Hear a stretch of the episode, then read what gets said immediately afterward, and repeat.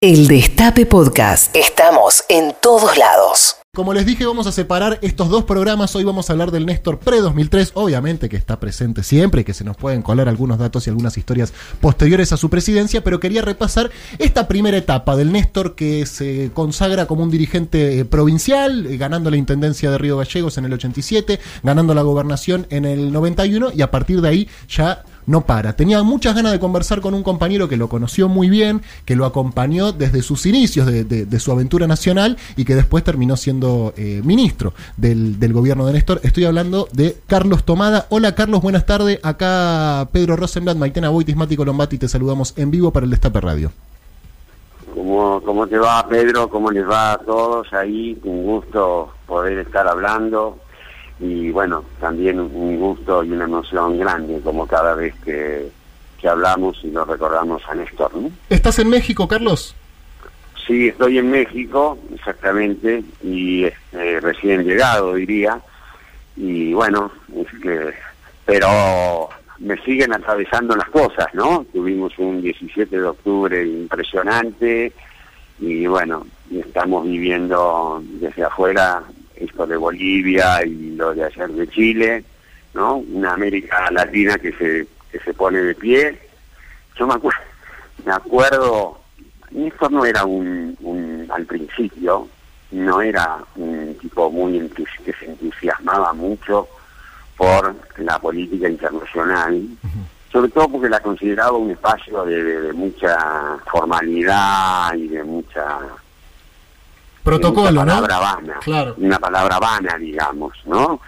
Este, hasta que en el 2005, me acuerdo como si fuera hoy, es que tuvimos la reunión de la cumbre de las Américas en Mar del Plata, famosa después por el no al Alca, importante para muchos como para mí, porque todas las cumbres tienen un nombre, ¿no? Tienen como una, una leyenda, un, una frase que la por primera vez después de muchas cumbres donde todas las palabras aludían a lo financiero, a lo económico, por primera vez el, país local, Argentina puso como, como título de esa reunión generar empleo para fortalecer la democracia y combatir la pobreza. Todas palabras que estaban absolutamente ausentes hasta ese momento. Y eso fue una idea de, de Néstor, de, con Cayana, varios tuvimos en, esa, en ese momento. Pero la, el recuerdo que tengo de ese momento es que en un momento de la reunión, suponete al, al primer día y medio, estamos, me acuerdo, estaba Solá, Cayana, creo que Aníbal, Fernández, Labaña, estábamos ahí conversando adentro de la sala de reunión. Y viene Néstor, se nos acerca y nos dice, sí, pero aquí también se puede hacer política para la gente.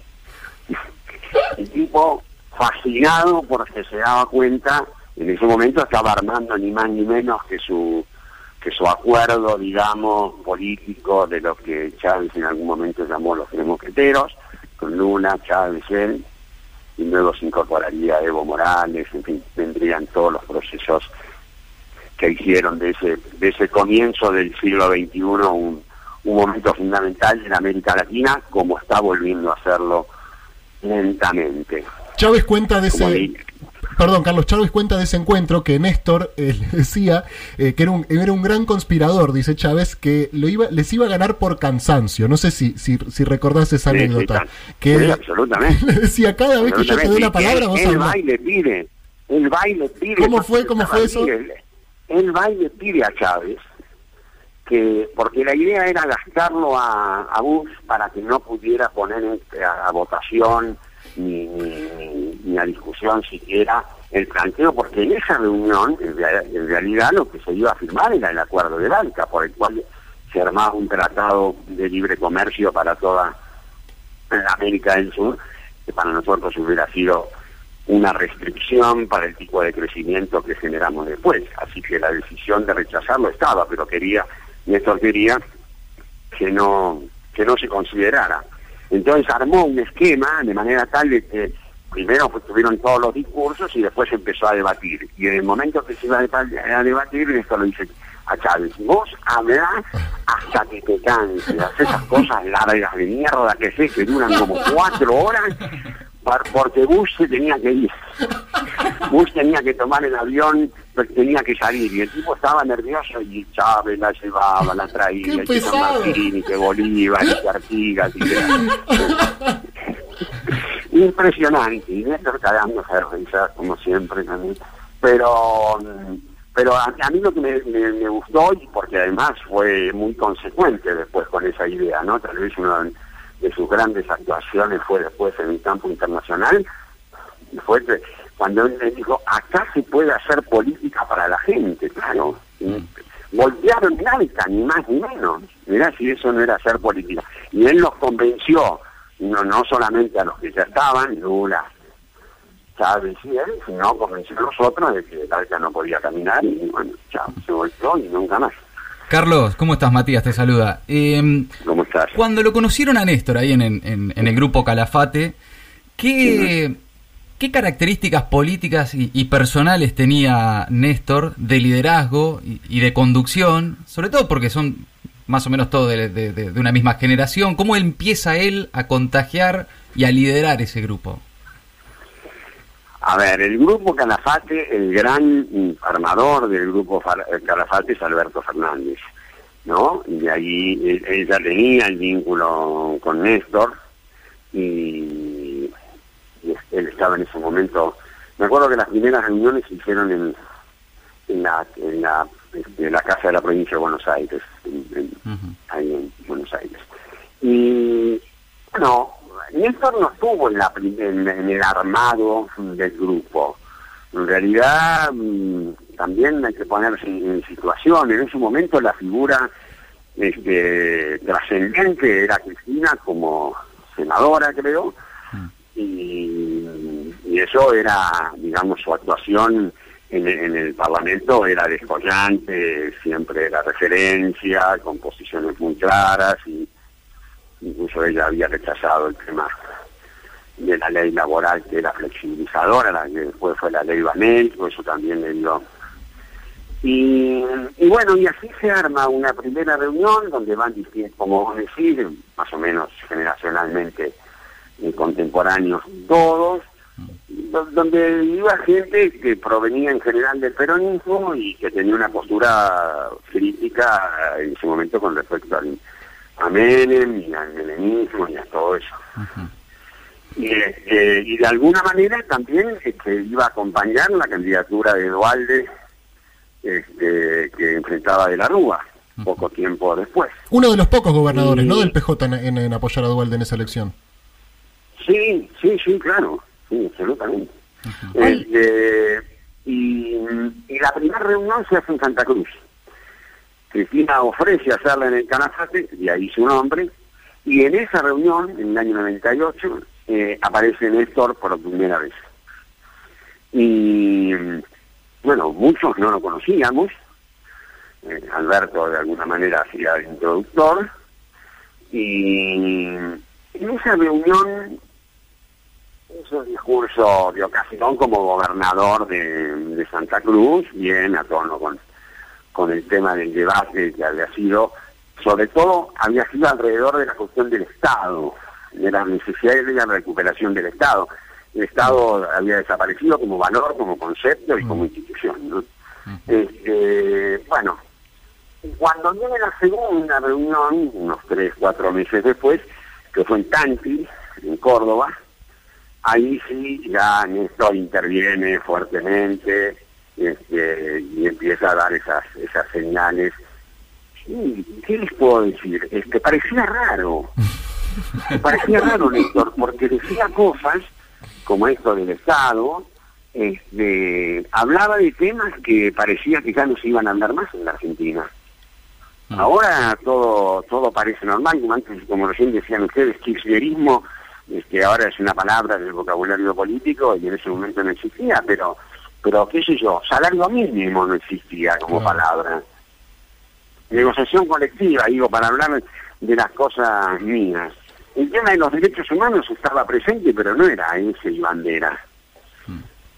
Y, así tantas cosas. que él las proponía, y, que había que recuperar el mundo de la producción, este, que había que poner la industria, que había que volver a ser un país industrial, todo a contramano era esto. Hola, Carlos Maitena Voltis te saluda. Buenas tardes. Quería preguntarte por el Néstor amigo. ¿Cuáles eran las cualidades que tenía Néstor como, como amigo y si hay alguna historia que lo pinta de cuerpo entero en ese rol? No, bueno, yo amigo, amigo no era, ¿no? Me, no lo, traté mucho porque fueron muchos años y, y, sí. Lo que tenía Néstor básicamente como en, esa parte de las relaciones es que era era un, un, igual absoluto, ¿no? Era, era un muchacho más, aparte de un sentido del humor bastante cargado, este, yo siempre decía, Néstor es un tipo que, que puede estar en la mesa de la casa de cualquiera, compartiendo cualquier conversación y en cualquier circunstancia, ¿no? Yo creo que eso eso lo, lo distinguía mucho. Cuando él decía, nos dijo a todos, ¿no? Ustedes son hombres comunes con responsabilidades importantes. Eh, bueno, el primero era él, el que daba el ejemplo en esa naturalidad, en esa espontaneidad, en ese alejamiento del, protocolo, este, era él, ¿no? Y él era un militante, y en términos políticos él era un militante más, ¿no?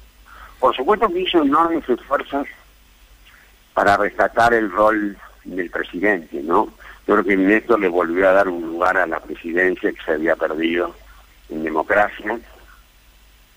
Y, pero yo si, quisiera también decir algo más, porque que tiene que ver con, con que está bien que lo recordemos siempre a Néstor, que siempre es y va a ser definitivamente ah, lo que lo que fue, ¿no? Yo yo yo lo escucho cuando él lee el texto de Joaquín Areta y no puedo no quebrarme. Claro, quisiera que me recuerden. ¿no? Es imposible porque yo creo que Areta lo siguió pensando en él, quiero exagerar, ¿no? Sí, sí, sí. Pero, pero de esa, de esa cosa, no quiero pasar al, al nivel colectivo, que Néstor siempre encarnó. Eso, eso, por eso creo que los jóvenes no se equivocaron cuando lo corporizaron en el grabado del Eternauta. Mm en eso, porque él hablaba mucho de eso, por eso lo quiero traer a colación. Él siempre, él siempre hablaba en términos de nosotros.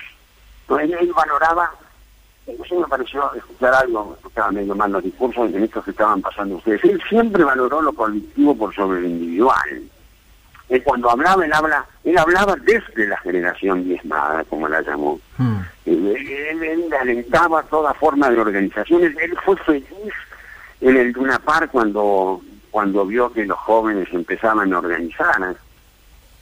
Es que si nosotros, bueno, a ver, la mesa chica que conducía, que gobernaba en aquel momento, que por supuesto era encabezada Néstor, era una mesa de, donde estaba Alberto sentado siempre, y Cristina también, a veces participaba Saní, hasta en la toma de decisiones había un nosotros. Hmm. ¿No? Y en eso, en eso, por eso me parece que es importante eh, retenerlo, esa idea de lo colectivo, porque este, él, él volvió a poner en la discusión, en la, en la, en la cuestión de la política, otra cosa que él volvió a poner de pie, ¿no? Carlos, muchas gracias por tu tiempo. Imagino que también son fechas que, que, bueno, que, así como nos movilizan a todos, a, los que los conocieron y a los que estuvieron cerca de él, los debe movilizar más aún. Y debe ser también un orgullo muy grande que cuando uno piensa en Néstor Kirchner eh, y en las personas que lo acompañaron, eh, vos sos uno de ellos, ¿no? Así que bueno, te quería mandar un abrazo grande y muchas gracias por tu tiempo. Gracias, Pedro. Un abrazo a todos, por favor. Carlos Tomada, ex ministro de Trabajo, actual embajador argentino en México. El Destape Podcast. Estamos en todos lados. El Destape Podcast.